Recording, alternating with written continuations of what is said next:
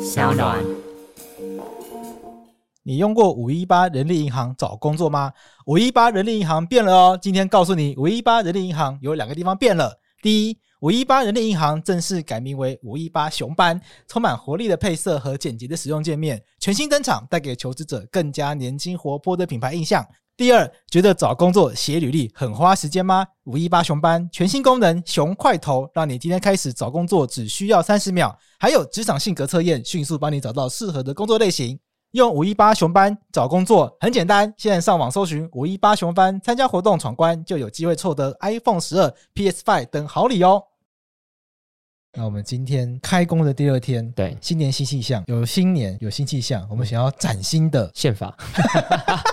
超硬，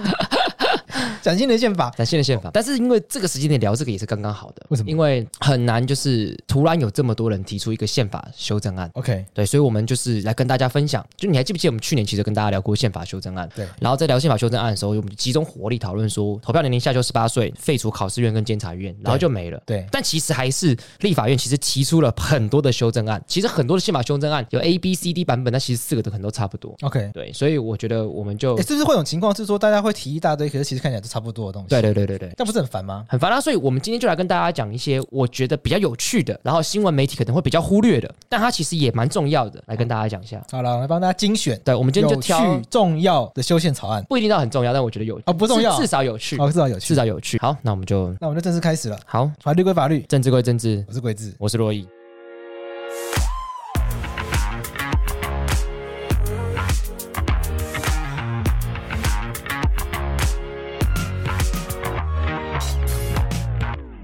哦哎、我我们这个节目超爱聊宪法的，没办法因，为你是宪法老师，因为我就只擅长这个，所以只能聊这个。所以每次不知道聊什么的时候呢，就聊就聊宪宪法法对。那我们今天要来聊宪法什么东西？第一个，我们讲三个，好，讲三个。第一个对，，第一个我要跟大家讲是那个，你知道总统是要宣誓的，你知道吗？这大家都知道吧？就总统，如果你今天被选上总统，然后 OK 你到总统府前面，你要对着这个国父遗像进行宣誓， OK，然后这个宣誓的讲的这个话是宪法规定，你要不要念给大家听？这样在在国父遗像前宣誓是规定的吗？我看这个没有啊。没有，但是我们现在目前我我们其看到实都都是这样，我们其实对都是边开法条边做直播，对对对对，边对做录音。嗯我们并没有像大家想的一样，就是我们很很会背法条啊，没有然后直接叫出来。不太可能，其实我们都是边录边看法条。没错。现在这边有宪法。来，你你要不要念给大家听说，如果今天总统他好要，啦，我今天如果当选总统的话，我就念这段你话。就念这段，对，于谨以至诚，嗯，向全国人民宣誓，于必遵守宪法，尽忠职务，增进人民福利，保卫国家，无负国民托付。如为誓言，愿受国家严厉之制裁。警示。你你有没有觉得这句话就是为什么需要法律白话的原因？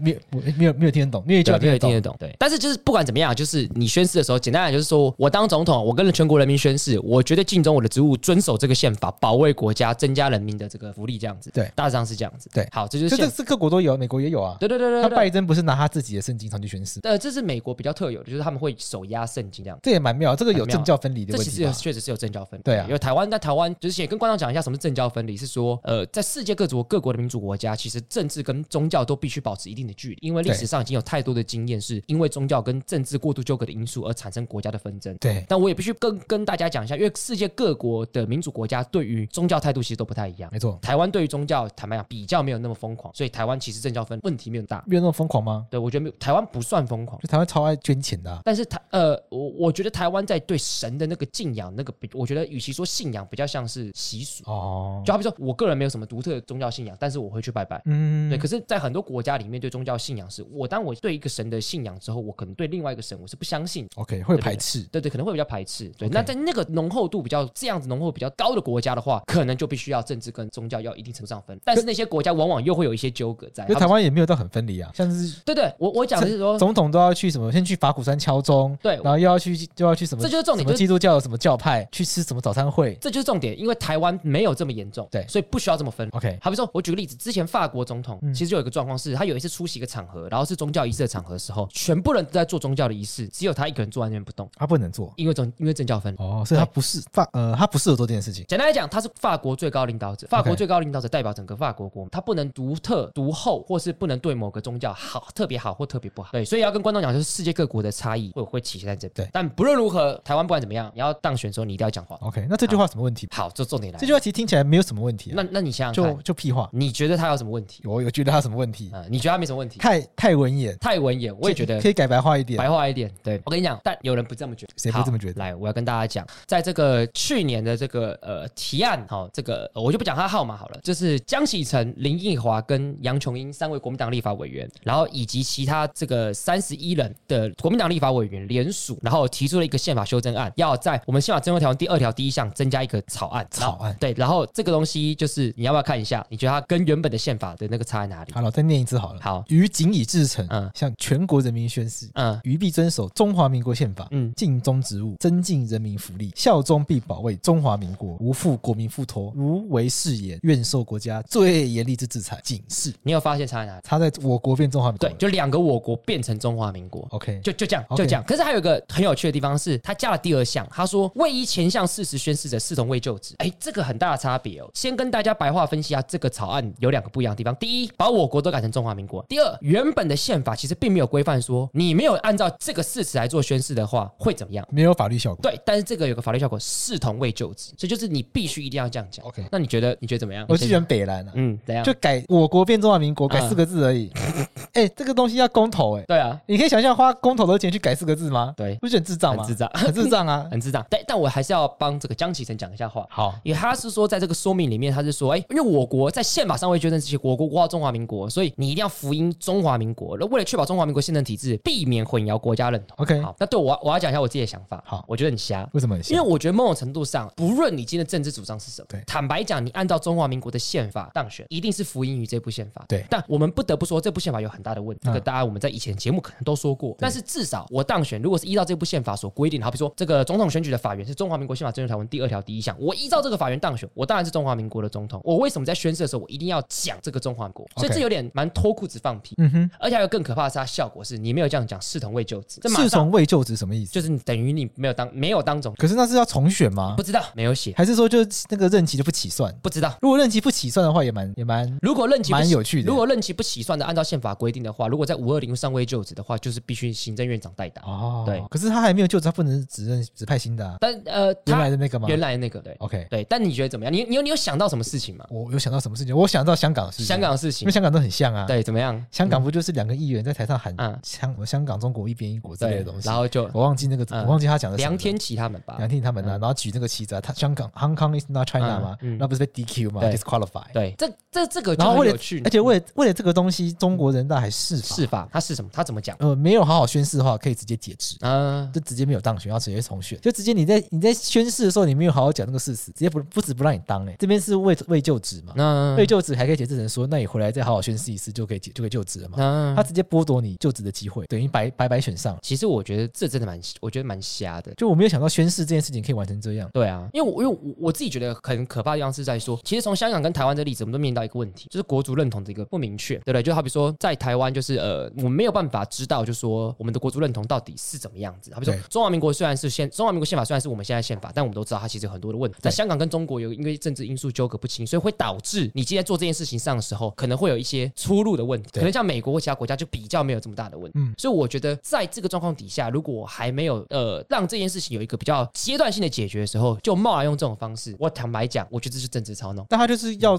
他就是要去 friend friend 这个嗯， framework，对我突然想不到中文怎么讲。 ，friend F R friend f r f r a m friend 的框 framework 框那个框架框那个框架，框架，对就是就是上一前任都要前每一个政治人物他在卸任之前呢，他都会想办法把下一任塞在他自己的框架里面嘛，对对对对对这对样他留下的那些遗产嘛，对对对， legacy 忘记中文版遗产，嗯，下一下一任会没办法推翻嘛。嗯那马英九做最有名就是他去跟马习会嘛。马习会，对啊，那两岸就两岸领导人就见过面啦，对没那错蔡英文就会，他就觉得蔡英文可以被陷入这个框架嘛，对对啊，没想到突然自己不玩，对，没错。对啊，但我觉得这个不知道，我我必须坦白跟所以他观这个众就要讲，嗯他就这个框这个框架啊，我让让以后民进党的人，就算你就算陈柏惟激进党当选，你也是要讲中华民对，而且对，但是我觉得这很瞎的地方在于是说，就是我们都知道这部宪法有问题，所以其实坦白讲，你不要说这么白，其实对大家才是最好的事情。可是这部宪法的问题有问题在国号吗？我觉得有、啊我们之前，讲的问题都是什么？都是秋海棠，对啊，秋海棠拿来，秋海棠的宪法绑在这个对啊小小地瓜身上，因为我们就小地瓜，就简单来讲，就是中华民国宪法，就像我之前跟观众说，中华民国宪法本身的使用就不是只给台澎金马使用，它是给整中国使用。台澎金马只是中华民国宪法的一小部分，所以这我可以讲一个很简单的逻辑，是这部宪法当初就不是给台湾人来使用。对所以你现在只是有点像落地生根，重新在台澎金马长出中华民国宪法台湾化的样子。意外的国度。对，有点意外的国度，所以对很多来讲，你这部想当初就不是给我们使用，你有就应该给台湾人有一个机会，让重新让大家决定来我们的宪法的国号跟宪法的长相是什么样子。我觉得这个机会应该是要保的， OK，因为我觉得一味地一直讲捍卫中华民国，捍卫中华民国，我觉得坦白讲是蛮烦死的还。是可以保留啊。你就算改了之后改改国号，这嗯再改就好了。 是可以啊，但是就就显得这件事情很没有必要啊，对 OK 不对？就是坦白讲，我们就讲一件，原本的是说遵守我国宪法，这个我国当然在我们台湾就是很混乱跟很模糊，可是我觉得这个模糊没有是必要的。搞不好就你觉得模 糊。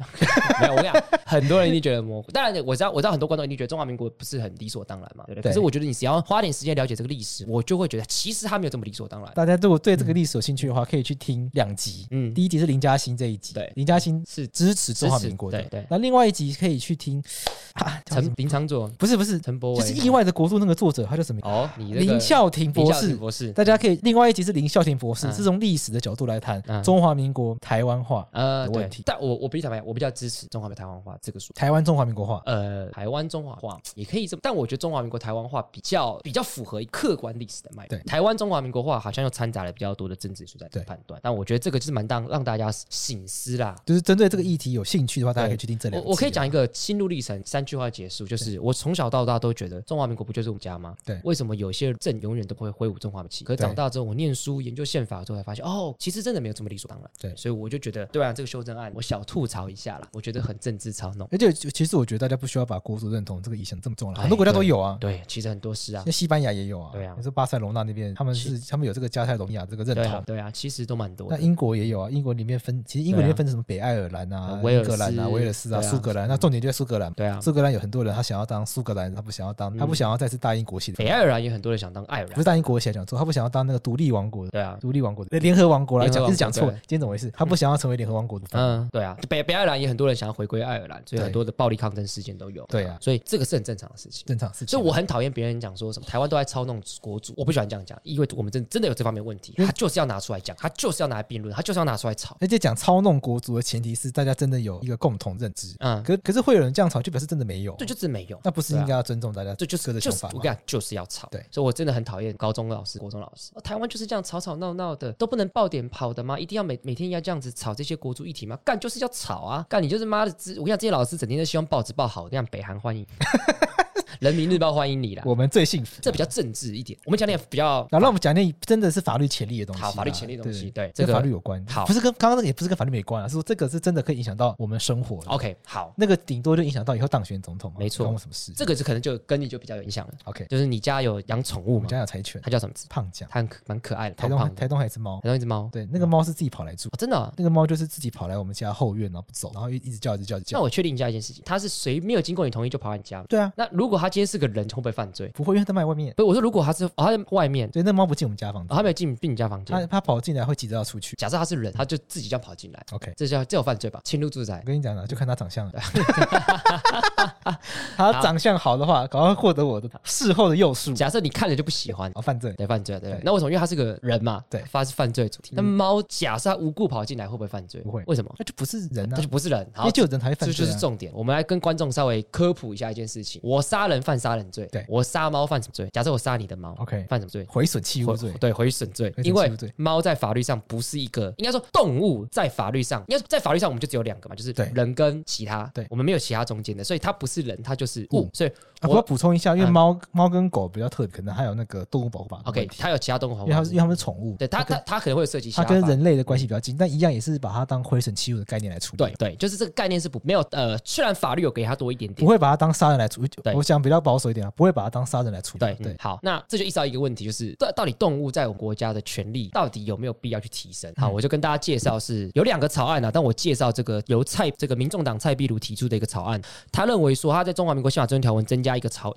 增加一个条文，他说动物非物具有感知能力，享有人享有生命尊严，此客观价值应受国家法律特别保护。我我其实跟你讲，这个宪法我觉得有点呃，算是有点前进的，等于是说他在宪法这个地方，他赋予了动物更高一点价值。 OK 至少在动物保护法出现之前或相关法律出现之前，其实动物跟杯子其实是一样，但是这个宪法一出现，不论你法律怎么规定，动物跟杯子就是不一样。 OK，对，所以当然这部宪法如果立了，法律没有配合，还是没有什么太大意义。但它至少赋予了一个动物一个很比较高的一个概念，就是它其实有感知能力，所以还有生命尊严。法律你就赋了赋有一个义务哦，你一定要去保障动物。可至于怎么保障，保障哪些动物，那是另外一个层次的问题。对至少宪法给了这个，这是过去从来没有的。就是说把动，他要把动物提高到权力主体地位嘛。我觉得并没有到权力完全权力的主体，但是我的意思是说，至少它提高了过去。好比说，还有反，还有特别讲说，诶，在世界各国啊，其实都有讲说，在宪法里面其实都有对动物有比较特别的保障，包括世界各国也有这个世界动物宣言。所以我觉得它并没有说一定要到多的高的权力主体，那个是法法律的这个立法形成空间。但至少你不能不把它当成一个，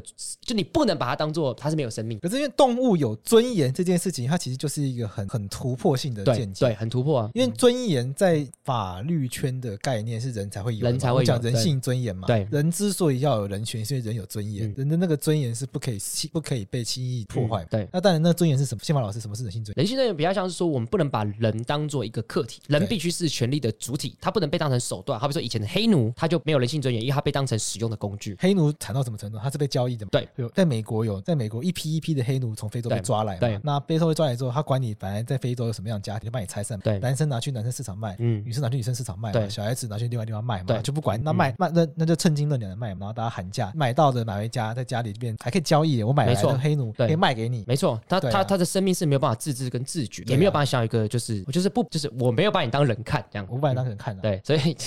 所以后面这个这个马前总这句话就很经所以典，这点就我把你当人看我。把你当人看，对，就这个意思就是我本来没有把你当人看。对我这但这应该说，不论他有没有这句话讲出来就很奇怪啦。对啊，对，就啊很就是为什么要？要把人家当人看？这不是废话吗所？以不是把人家应该把人家当人看，对啊，但是把人当人看这件事情不是很，它不是一个很不是一个很新的观念。嗯，讲错了，哎，不是，哎，它不是一个理所当，哎呀，把人当人看不是一个理所当然的事情对。对但我们对距离黑奴这个世界，其实我们距离黑奴那个时代其实才多久？才两两对三啊，百年而已，对啊，没错啊，没有很久其。实有个更近的嘛，犹太人，犹太人被纳粹屠屠屠杀对，所以后来德国的宪法才会在这个宪法里面规定说，人要保障他人性准，对就是就是避免这样的状态。对对啊，那其实拉其回实到现在，我们譬如说，我们讲人口贩运，对到现在还是会全世界上还是有人口贩运的现象。没错，譬如说把，譬如说到比较穷的国家，把小孩子抓走拿去卖，卖给钱家，对或甚至是什么把人家的什么活摘器官呐、嗯，对啊，反正活摘器官就是对把人家当工具啊，因为对人家的器官，你怎么可以把人家的器官当成怎么当讲成呢贩卖的他客不体，是，他又不是说，要他不是鱼，然后说啊这个鱼档我要吃啊，摘出来。对对这人人不可以这样去对待嘛。对对所以人性尊严我们讲那个定义都很难懂啦，但是嗯举例子大家一听就听懂。对对对对对，。不可以把人家当成工具，对啊，其实就只是没意思嘛错那很可怕。但这个会有个小问题啊，因为他现在这样讲说有生命尊严，那就但是但但动物不能当工具、欸，那就不能吃动物。但不能吃动物、欸，我觉得也不也不必然啊，就是他只是提高他的地位，但是法律要怎么规范，还是会因应整个社会的环境而改变嘛。好比说大家吃猪吃牛，我相信也不会说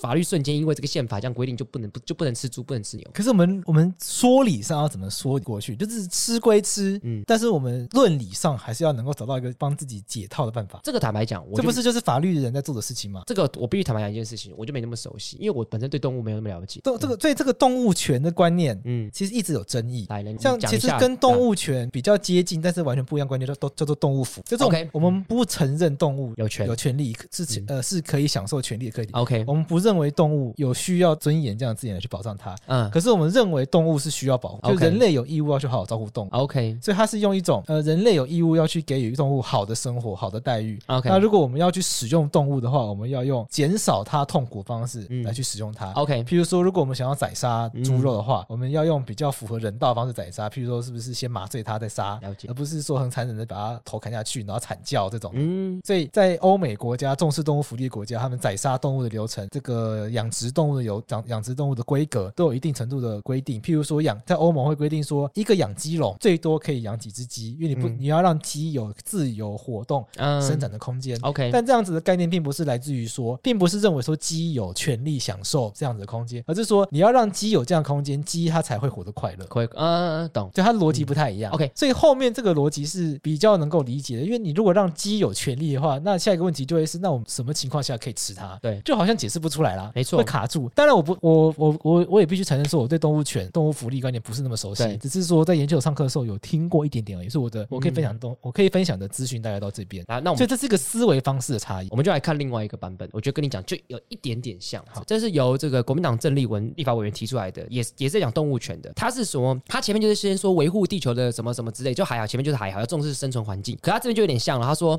国家应完备动物的保护愿景，法治及重视动物福利。当动物其生存环境受不当侵害，人民或公益团体得向政府、企业或个人提诉讼，跟刚刚就不太一样，因为他们讲到尊严，对他他就比较像是你刚才讲的，比较像接近动物福利这个部分。而且我还可以再补充一点 OK 你看他的郑丽文这个版本啊，嗯他是说，你看他的前提嘛，嗯他是说为了维护地球永续发展及嗯尊重生命嘛，嗯所以我们要保障生物多样性，对，重视动物保护然跟，后重重重视动物福利。嗯所以你可以发现到一件事情，嗯，这条的概念为什么要重视动物福利？那是为什了为了人，对，因为我们要人要能够永续发展，嗯必须要有动物福利的概念。对人如果不善待动物的话，嗯是迟早会被大自然反扑。 ，OK，所以它的概念核心在是人，对，没错是，你人要有人性尊严，就不能够忽视动物福利。没错，因为如果你吃，譬如说你喝的牛奶都是不人道方式养殖出来的，那个牛奶本身可能都会有问题。嗯，对，那对个对譬如说你吃的猪肉可能都含有莱克多巴 胺。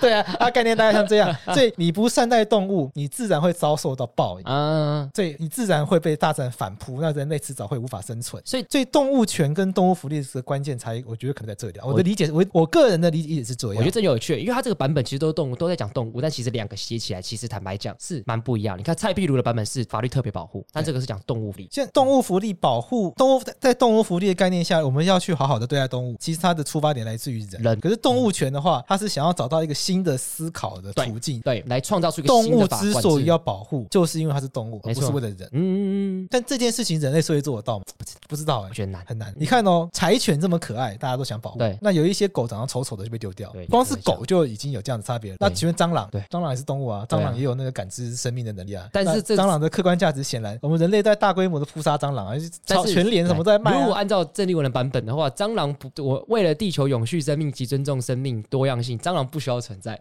我跟你讲，这错的。哦因为蟑螂对于地球的永续发展、生物多样性一定是重要的贡献，因为蟑螂嗯是这个生物链的最底层嘛。对所以蟑螂如果我觉得蟑螂如果从地球上整个消失的话，嗯表示说整个地球的生物链会少掉一块很啊大的真哎，好像也蛮有道对理啊的。，就很多那种你觉得很脏的生物，嗯，有它它的其价实值。它其实有它的价值。嗯最脏就是什么细菌，嗯，但细菌其实它在生物里面扮演很重要的细功菌能。我可以理解，但蟑螂我还是不太能接，因为它实在太恶心，但你要想哦，蟑螂这种嗯生物，它可以在地球上存活几亿年。不简单啊啦。然后在地球上有几万亿只嗯，然后这么强大繁殖能力，嗯表示说地球一定有需要它的。哎，对啊，不你然是为什站么在？大地之母的角度来好看，像有点宗教灵性的感觉。对啊，，对啊，对不对哇哇塞！所以宗教，所以蟑螂可以干嘛？我真的想不到它干嘛，除了恶心之外，不然不然，等一下开放大家举手跟我讲一下蟑螂对蟑螂啊地可球以有什干么嘛？贡对，献因为。我们真的对不懂，我们只能从法律的角度来讲。好，不然怎么样？就是也介绍说第二个就是我跟前一阵子看新闻了，蟑螂可以做那个面膜。啊，这我听说过。对啊，有人用那个蟑螂去做面膜，嗯，看好恶， 好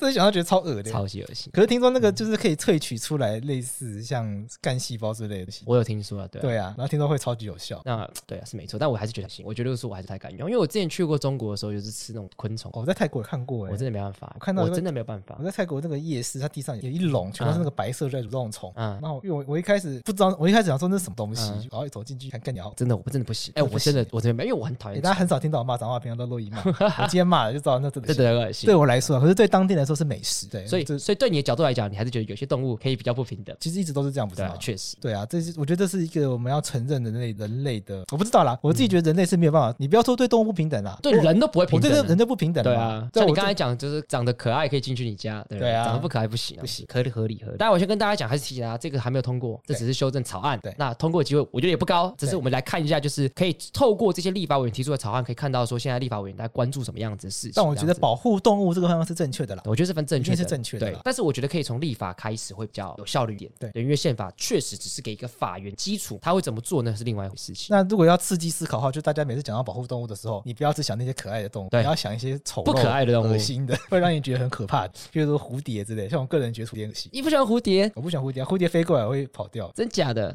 好啦，好，我们最来后讲。一个修宪案，我就我就简单讲，他们把这个人事同意权的门槛提高，有一些要提高到四分之三，有些提高到三分之二，大致上是这样子。那过去可能都是二分之一这样。对最后一个修正案，我自己个人是觉得来跟大家讨论一件事情，就是我们现在在立法院在进行一些人事同意权时候，对多半就只是过半过半就让它过。对啊那呃有一些议题我们好像会有比较高的门槛，好比哦说修宪门槛就比较高嘛，哦总统弹劾就比较高。你说那个投票表决的门槛比较多，对对对对对对对，就是有一些门槛会比较高，好比如出席，对出席可能会有比较严格的这个呃规范，或者是通过的门槛会比较严严格的一个规范之类的。那结果我们就发现，就是有立法委员，好比说像曾明忠等等的，他就有曾明忠跟吴怡丁都有提出宪法修正案，针对我们的考试委员、监察与委员或者是司法司法院大法官，当然两个版本的数字都不一样。那你你觉得怎么样？还是你要直接我讲我的看法因为我一直觉得这个比例 OK 对我来说是没有感觉的。 ？OK，为什就么我不知道什么样叫做多， ？OK，什么样叫好做少， OK 所以这是我每次在讨论这种比例的时候，不是就有宪法哦，嗯连公司法嗯，就为什么这个要三分之二，这个为什这个么要要二二分分之一，这好个好像没有一个道理啊。我我讲讲看我自己个人的看法。 OK 他说，我们针对宪法的修正案跟这个总统的弹劾，这个门槛就比较高。对他说总统弹劾就要二分之一提议，三分之二决，就跟一般的法案啊、人事同意权二分之一就不一样，你一定要三分之二决对。那为什么要这样子？我我举一个判准，因为好比说总呃宪法的修正案跟总统的弹劾这两个东西失败不会怎么样，对就是失败宪法还在，总统在。可是如果今天是人事同意权的话，会有一个面临到问题，就是当这些原本的人他的界期已经到了，你的人事同意权如果门槛太高，导致我们表决一直失败的时候，那个地方会空缺下来。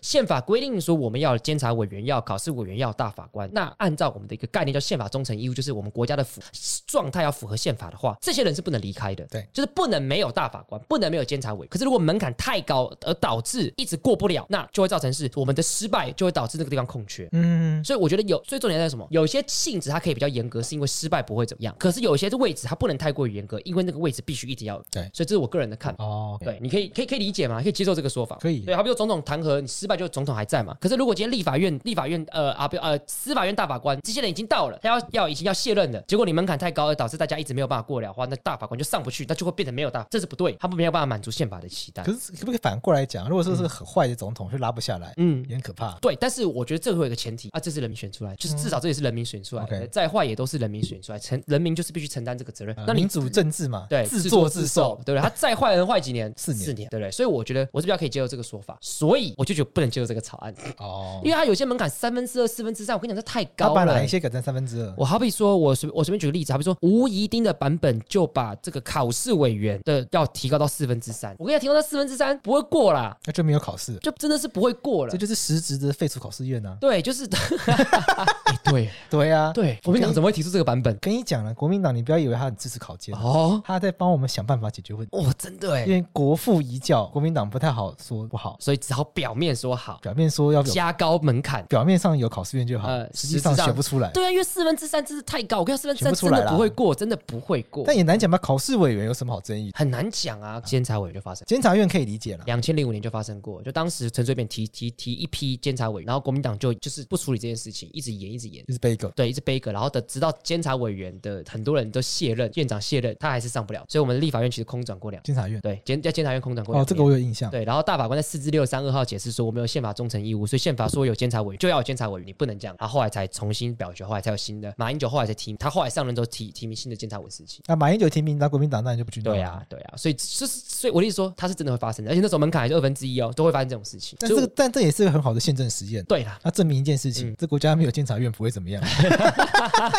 因为两年嘛，对而且两年没有人，大家不知道这件事情。对啊你看立法院被占领四十几天，大家觉得不行啊，不行，不可以这样子，对不对？行政院一个晚上，一个晚上，大家就打得头破血流。对，所以行行政院一个晚上，立法院四十几四十天天，监察院两两年年，，那考试院可能五六年吧。嗯，大家可能就是一辈子都不会知道这件事对情，。所以对，所以但我会觉得就是这个门槛实在是在太高， OK 我觉得有点不合理，而且我觉得这也是不实，除非他真的像你讲，他就是要掏空，对不然我觉得这真的不食人间烟火。我我觉得是啦。对啊，就二分之一嘛，就是呃，就像我刚才讲的嘛，你有一些很重要的门槛可以提高一点，对不对？可是这件事情，我觉得人选这种事情本来就是拳头大嘛，就是我们今天呃，总统提出谁，立法院多数是谁，就表示说其实人民信任这样子的意识形态跟这样的党派，那我们就只能接受民主政治下大家就是有这样子决定，你不能什么事情都一定要要求到过多的共共识。我跟你举个例子，其实你知道立大法官的门槛也下修，你知道嗯吗？大法官以前在决定大法官解释的时候是要三分之二出席，三分之二同意。哦最近，然后宪法诉讼法明年生效是改成二分之一。哦，明天要生效了哦，对，哦，终于要生效，要生效了好久哦。那为什么要改成二分之一？你知道吗？因为他怕僵局啊。对僵局是说大法官有十五个嘛，对不对？九比六、八比七，有没有符合三分之二盘？没有，没有一定要十比五。所以九比七跟